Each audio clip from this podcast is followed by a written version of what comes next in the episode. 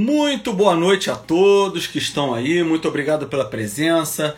É, Casa da Crítica aí, o Vicente Tolesano, Bernardo Eli que acabou de chegar também. Muito obrigado a todos. Essa daqui, nós estamos aqui na Escola Agaton. Essa é uma iniciativa que o professor Bruno Falcão e eu, Rodolfo Braga, nós tocamos aqui essa escola, que é uma escola que preza por uma metafísica realista, né? Nós já estamos cansados de falar isso aqui para vocês, do que, que se trata uma metafísica realista. E todos vocês já estão é, meio carecas de ouvir do que se trata, mas nós podemos sempre aprofundar mais esse assunto, trazer mais elementos de uma metafísica clássica, não é verdade? É, hoje, especificamente, é, eu vou falar de um assunto um pouco diferente da metafísica clássica, mas já apresento o assunto. Antes de tudo, eu gostaria de avisar todos que nós fazemos essas lives às segundas e quartas, às 9 horas da noite, aqui pelo Instagram, né? E depois essa live fica disponível em várias plataformas aí, vários, vários sites. Fica disponível na nossa página no Facebook, fica disponível na nossa página no, no Instagram mesmo, fica disponível no YouTube e fica disponível também no Google Podcasts, no Spotify, no seu, seu mecanismo aí de, de podcasts, tá? É, eu recomendaria usar o Spotify, porque é um aplicativo já, um, um, um sistema de streaming aí, onde todo mundo usa a, a para ouvir música e tal. Então não custa nada ouvir lá pelo Spotify, tá bom? Lá no Facebook tá, tem todos os nossos links, inclusive para os artigos que nós escrevemos. É, recentemente nós colocamos vários artigos lá num link lá do Blogspot, que eu vou colocar aqui, ó, www, né, ou só você digitar lá no seu navegador, escolaagaton.blogspot.com. Então, se você puder entrar lá, ler os artigos, aproveitar os artigos que estão lá, o ouvir os podcasts, é, assistir as lives aí. As lives são, na verdade, nós ainda estamos fazendo as lives transformando em áudio e colocando lá. É, a partir de segunda-feira, eu e Bruno vamos fazer a live provavelmente junto, um do lado do, outro. Não sei como é que vai ser isso aí. Mas, é, porque a gente vai morar do lado, assim, praticamente, né? Do lado mesmo, vão ser vizinho mesmo, mano. É, então, eu recomendo que vocês possam é, assistir isso daí. E uma coisa, uma dica que eu dou é que vocês possam compartilhar o nosso trabalho também. Isso vai ajudar a gente a gerar mais engajamento, pessoas vão ter mais acesso a esse material, tá bom? É, então, repetindo: Facebook, Instagram, YouTube é, e o Blogspot, tá bom? E o Spotify para você ouvir aí caso você queira. É, uma notícia boa é que essa semana eu terminei um livretinho que eu escrevi é, lá em 2013, olha só, escrevi isso em 2013, até fui ver a data disso daí, foi 2013. Eu achava que tinha sido um pouco antes, talvez 2011, eu não sei, mas eu acabei vendo lá que uma das datas que eu revi isso, que eu repostei no Facebook, foi 2013. Mas eu vou, fiz em forma de livretinho, já está em PDF, está organizado, bonitinho. Não está assim, ó oh, meu Deus, que editoração perfeita, gráfica, onde você aprendeu essa editoração. Não está desse modo, naturalmente, porque quem fez fui eu. Eu fiz de uma, de uma maneira mais, mais artesanal possível, mas o conteúdo está muito legal, modéstia à parte. É um livretinho no qual eu falo sobre a, as coisas que o onipotente não pode fazer. Basicamente o assunto é esse, na forma de diálogo platônico. É como se fosse Sócrates conversando comigo, no final das contas, né? E lá vai ter um prefácio explicando do que se trata a historinha, um prefáciozinho explicando o que motivou a escrever. Acho que vale a pena ler o prefácio. Logo em seguida tem os nossos canais aí também na, na internet e depois começa a, o diálogo propriamente dito. Eu acho que vale muito a pena. Eu e Bruno, a gente deve sentar aqui sábado ou domingo aqui em casa ou na casa dele aqui. É, nós vamos é, sentar para a gente conversar, ou segunda-feira mesmo, antes da live, para pensar como nós vamos distribuir esse material para vocês, para que vocês possam ler.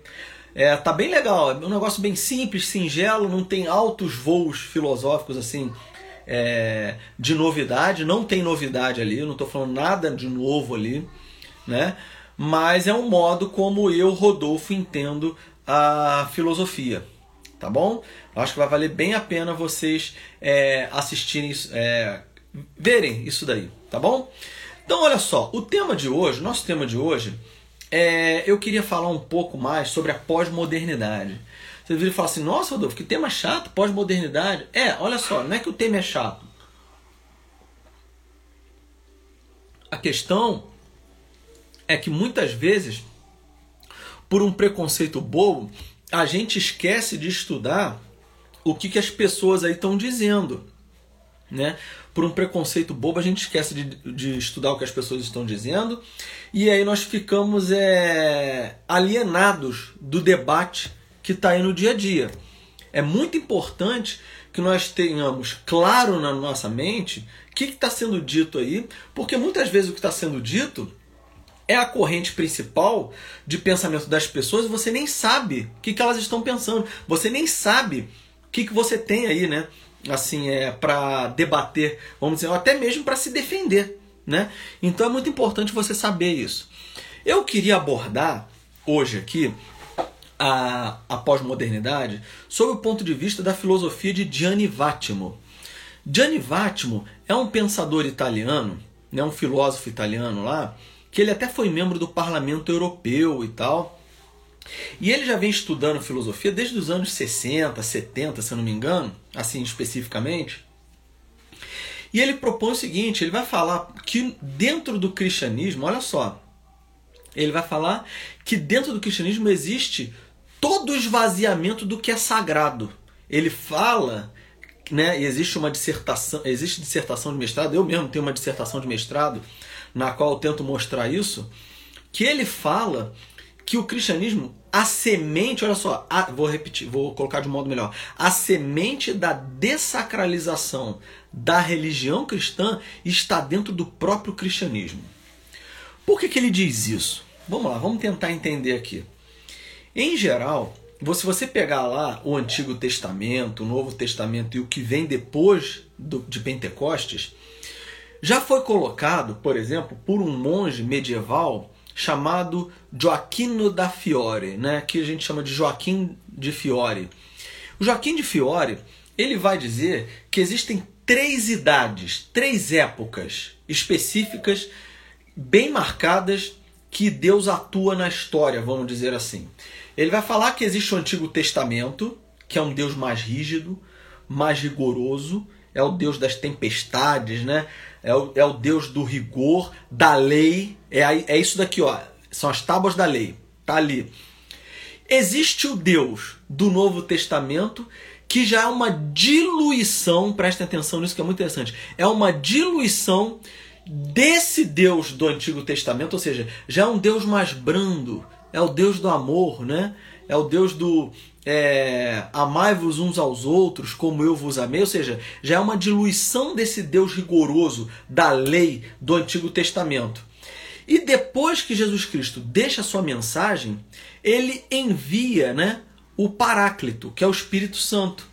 Então, segundo Joaquim da Fiore, nós, nós iniciamos em Pentecostes o período do Espírito Santo onde cada um agora, imbuído dessa, desse espírito que habita em todas as pessoas, vai dizer, vai ser o critério para dizer o que as coisas são. Então vejam, lá no Antigo Testamento você tem uma rigidez das coisas nesse Deus, é, nesse Deus da lei, das tábuas da lei, ó, é assim, engula as leis. Depois você vai ter um Deus do Novo Testamento que é um abrandamento dessa, dessa, dessas leis. E depois você vai ter o Espírito Santo, que é um abrandamento ainda maior. Se você parar para pensar, então, você tem lá o Antigo Testamento, o rigor da lei, o Deus do amor do Novo Testamento, que é um abrandamento desse Deus, e o Espírito Santo, falando em espírito, não estamos nem falando mais em matéria.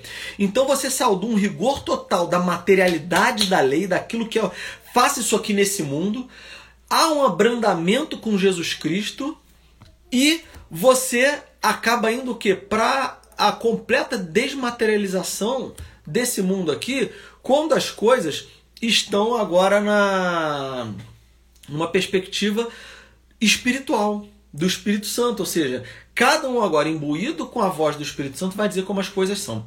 E ele coloca, olha só, é, você tem ali, segundo Gianni Vattimo, dentro do cristianismo, Jesus Cristo, ele ele se torna o critério de interpretação das leis do Antigo Testamento. Vamos falar aqui. Sob certo aspecto, o cristianismo sob certo aspecto. Presta atenção, não é, não significa que seja absolutamente isso. Quando eu digo sob certo aspecto, estou numa perspectiva aristotélica, que significa o seguinte, olha, depende do ponto de vista que você analisa algo, né? Então, dependendo do ponto de vista que você analise essa situação, o cristianismo diz sim que Jesus Cristo, ele é o que? Ele é a, o critério de interpretação do Antigo Testamento. Não é à toa que um dos métodos de interpretação do, da Bíblia é você mais ou menos, mais ou menos, tá pessoal, fazer o seguinte: você lê o livro do Gênesis, entende o que, que foi a queda. Então vamos lá. Você lê o livro do Gênesis, entende o que foi a queda, e aí você vai lá para o Novo Testamento e vê o gabarito da prova, vamos dizer assim. Você vê o gabarito, por quê? Lá no Novo Testamento é Jesus Cristo que vai realizar tudo aquilo que foi prometido no Antigo Testamento de modo pleno. Né? Inclusive existe uma área da teologia que se chama tipologia, né? É, você estudar os tipos, ou seja, aqueles modelos que estão no Antigo Testamento, que eles vão se concretizar no Novo Testamento. Vou dar um exemplo aqui para vocês. Esse exemplo não é meu não, esse exemplo é do Scott Hahn. Vale a pena vocês conhecerem esse filósofo, esse teólogo americano, né? Teólogo, na verdade. É um teólogo americano, tá? Ele era protestante se converteu ao catolicismo. Ele escreveu algumas obras importantes aí é, de divulgação do cristianismo, principalmente. Ele escreveu uma obra chamada O Banquete do Cordeiro, é, a outra é Todos os Caminhos Vão dar a Roma. Ele escreveu uma, também uma obra chamada.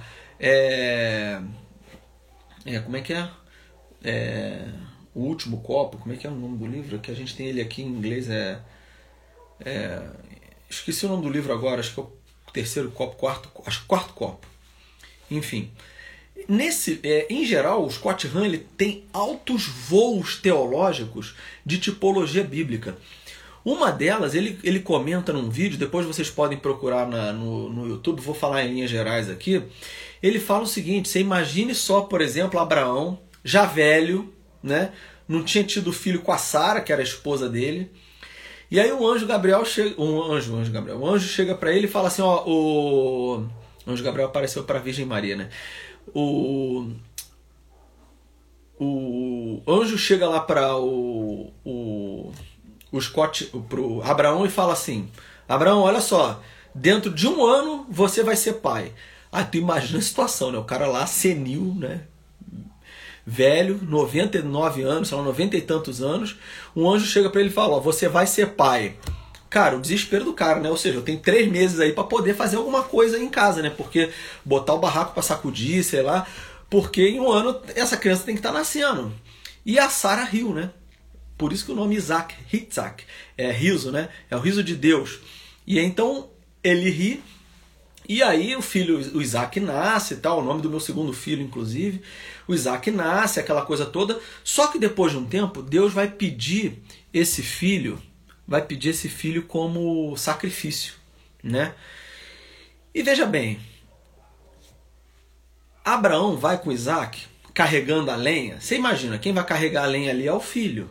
A madeira para poder queimar, fazer o sacrifício, o holocausto ali, Vai ser o filho, não vai ser o pai. O pai está velho, então eles estão subindo a montanha para fazer o sacrifício do filho. Só que o filho não sabe ainda, né?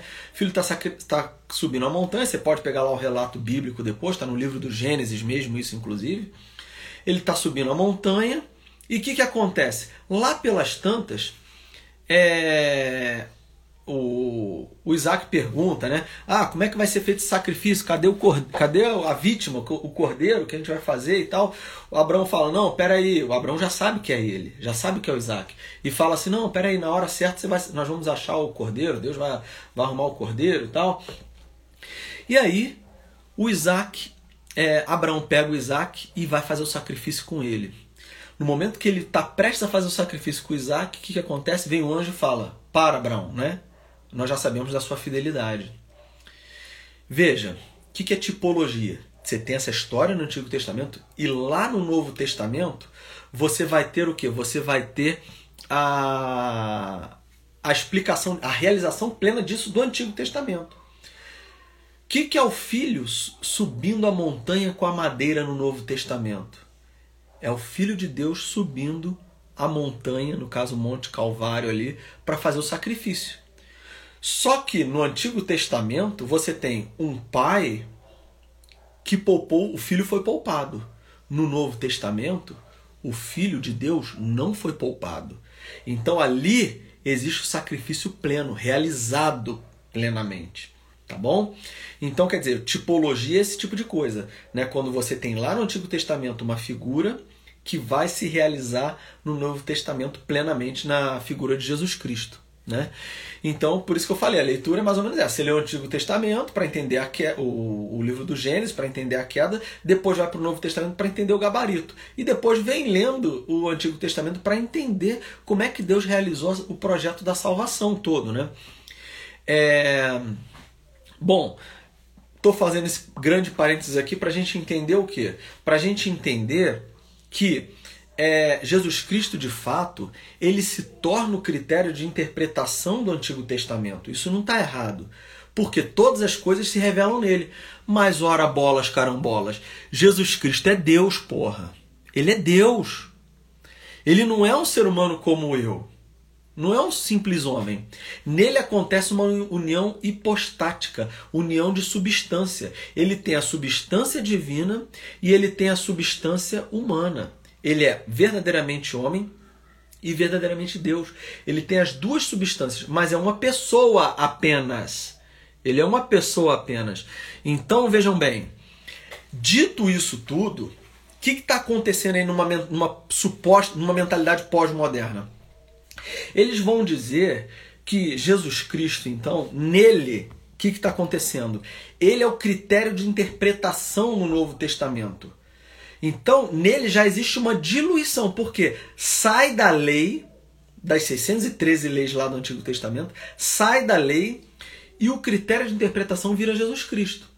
E logo em seguida, quando Jesus, Jesus manda o Espírito Santo para, o, para os apóstolos, né, a Virgem Maria, manda o Espírito Santo em Pentecostes, o que, que acontece? Em Pentecostes. Agora, esse critério de interpretação está em todo cristão. Não está mais em Jesus Cristo apenas, está em todo cristão. Por isso que Gianni Vátimo vai falar, vai citar Santo Agostinho como uma ida ainda mais para a interioridade humana. Então, quando nós dizíamos lá, por exemplo, que isso é um copo, né?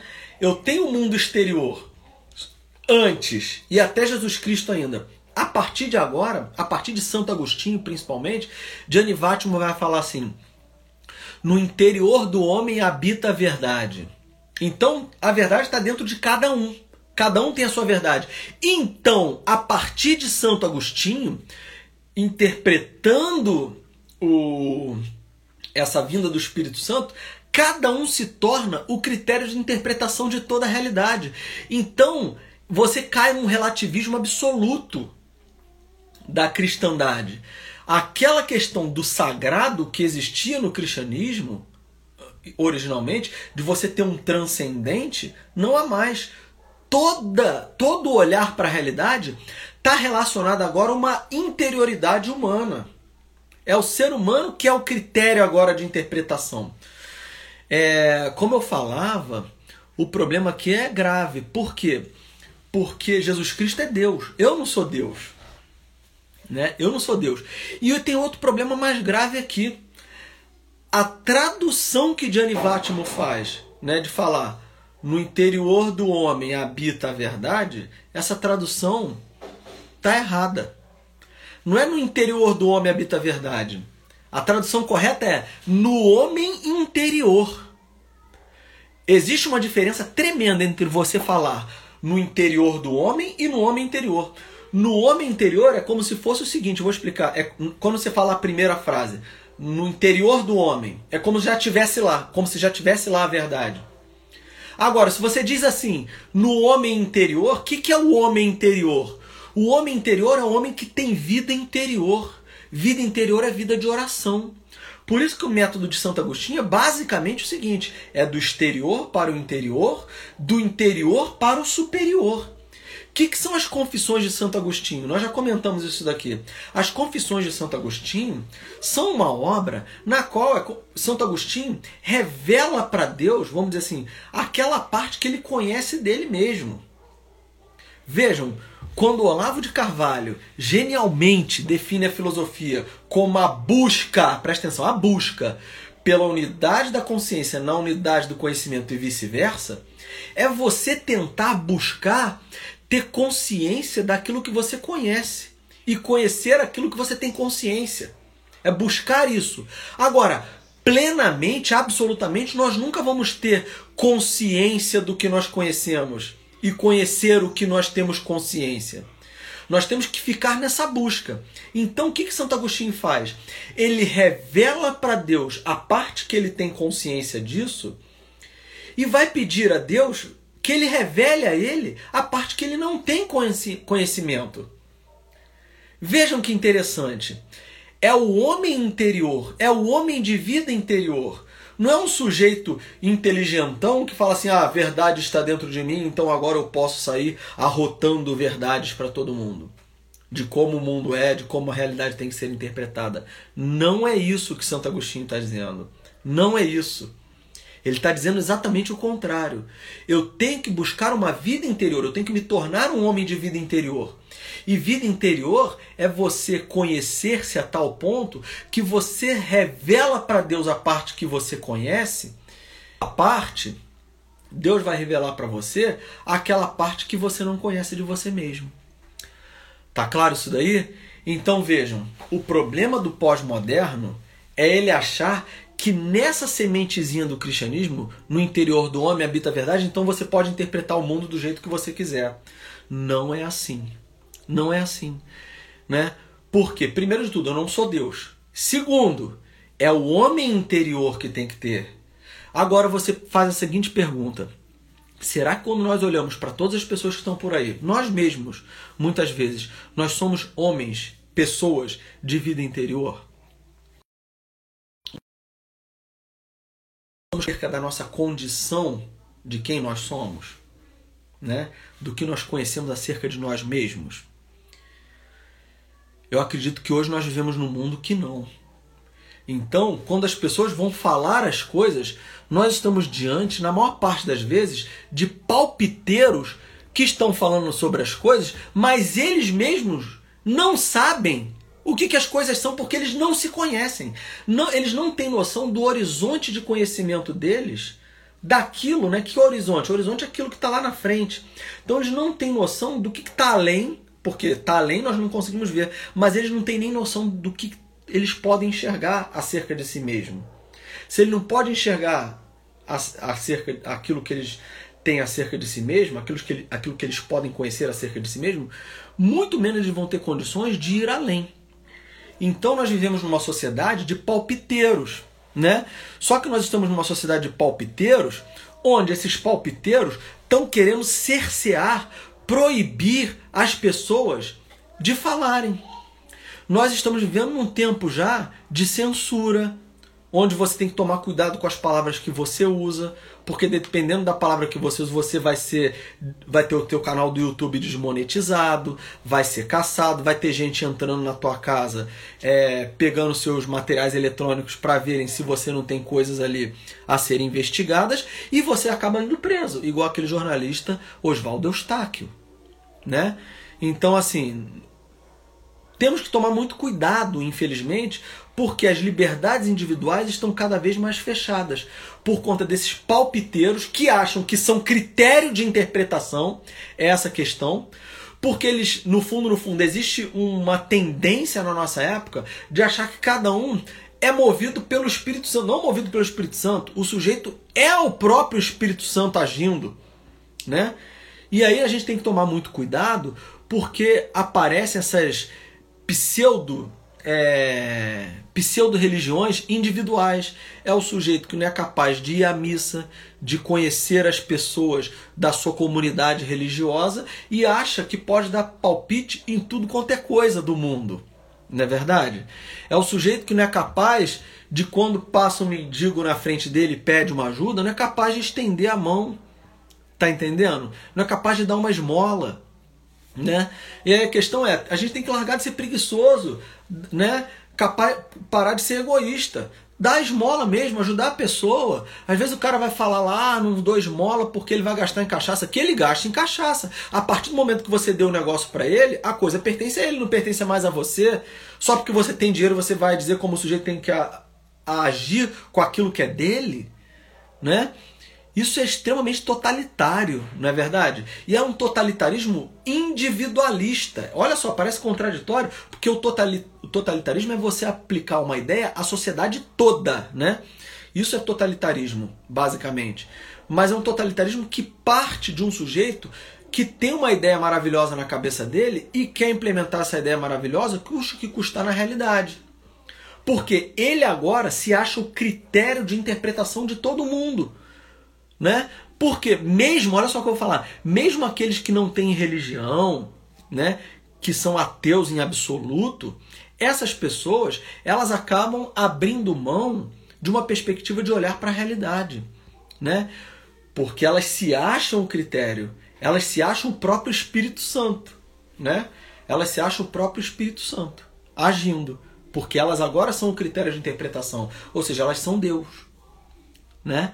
E nessa tentação de se colocar no lugar de Deus, o ser humano ele entra por um buraco extremamente profundo, porque ele não reconhece os seus erros, ele não reconhece que ele é um pecador, porque eu tenho que reconhecer, eu sou pecador, eu erro, eu erro e erro feio muitas vezes. Aliás, na maior parte das vezes, eu tenho que reconhecer isso para quê? Quando eu reconheço isso, eu posso pedir perdão a Ele, que é Deus, e não a mim. Né? Isso é fundamental. E aí, na medida que eu reconheço esse meu erro, é reconhecer aquela mentira que você contou, aquela, aquela comida a mais que você comeu, não é verdade? Aquele momento de ira que você não soube se conter, não é verdade? Aquela inveja que é a tristeza pela felicidade alheia, que você nem percebeu que estava em você. Esse tipo de coisa você tem que se conhecer profundamente para revelar para Deus, porque Deus não vai querer um sujeito postiço não vai querer um sujeito falso no momento que, você, que ele ouve a sua confissão. Porque se você chega para ele e fala verdadeiramente aquela parte que você conhece, ó, isso aqui eu conheço, eu sou esse safado aqui. Você está apresentando para Deus o seguinte, ó, eu sou esse safado. E você ap apresenta aquele safado que você é. Deus vai chegar e falar assim, eu tenho certeza que ele vai chegar e falar o seguinte, ó, é, de fato, você merece ser ouvido. É esse daí que eu quero ouvir.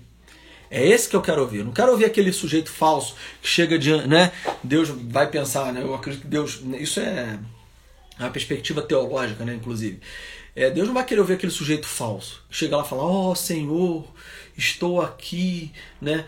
Para revelar quão purinho eu sou." Porra nenhuma, né? Você já começou achando que você é purinho, você tá fudido, porque Deus não vai querer te ouvir não, né? Você já está chegando ali um sujeito postiço Obrigado pela presença a todos aí, o Koshin que chegou agora também, o Israel que já está aí também. Queria agradecer a todos a presença, tá? Então é isso, pessoal. Existe essa perspectiva na pós-modernidade que eu comentei desde o início. Já vou concluir a live aí, hoje a live não vai ser tão comprida. Mas existe essa perspectiva, uma perspectiva na qual o sujeito ele acha que ele é o próprio Espírito Santo agindo. Ou seja, ele acha que é Deus. Por quê? Ele está achando que no interior dele habita a verdade. E não é isso, como eu mostrei. É no homem interior, no homem que se conhece. Então ele é sincero com Deus. Aliás, a palavra sinceridade, muita gente deve saber. Hoje mesmo eu estava dando uma aula no colégio falando sobre sinceridade. Estava falando sobre as quatro causas em Aristóteles, falei da, da, da causa material, falei do Davi de Michelangelo, aí acabei falando das quatro causas que podem ser aplicadas ao Davi, de Michelangelo, né? causa material, formal, eficiente, final. Al falava que, qual a origem da palavra sinceridade. A palavra sinceridade é, vem de é, sincera, Porque um artista, quando ele está lá esculpindo a sua obra com mármore, se ele quebra uma parte e coloca a cera, ele está querendo disfarçar aquela obra, como, ela, como se ela fosse um negócio bacana. Né? Ele está querendo disfarçar, não está sendo original, não está sendo sincero. Porque se está sem cera, sincera, sin, sinestera, né? sem cera, ela é original, uma peça única, verdadeira, não está querendo enganar ninguém. Então a sinceridade, ou seja, você se apresentar de modo original para com Deus, é fundamental para que Deus te revele aquilo que você é.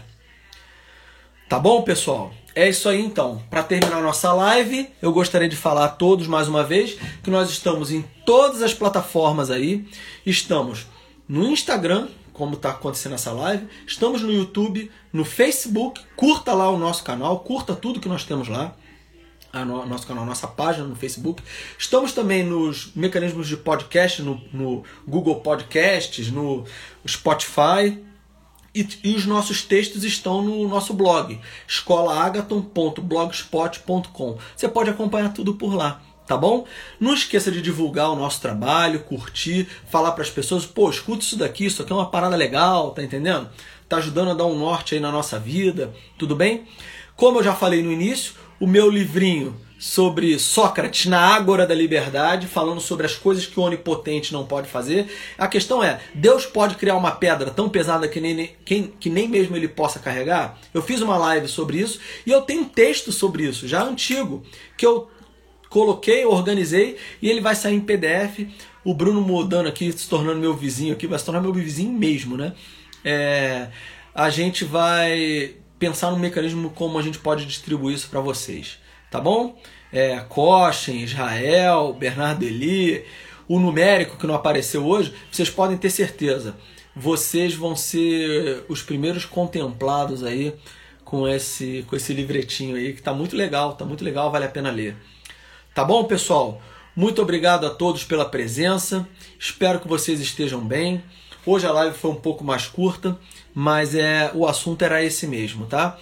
Na segunda-feira nós voltamos então, lembrando então que as lives são segundas e quartas às 9 horas da noite, tá bom? Por enquanto nesse horário nesses dias aí. Mais à frente, mais novidades para vocês, tá bom? Valeu, Israel. Um abraço. Que isso, cara? Atraso nada. Pessoal, Fiquem com Deus, grande beijo no coração e que essa live seja oferecida a Nossa Senhora para que ela possa levar a seu divino Filho. Amém. Em nome do Pai, do Filho e do Espírito Santo. Amém. Grande abraço, beijo no coração de vocês. Fiquem com Deus. Tchau, tchau.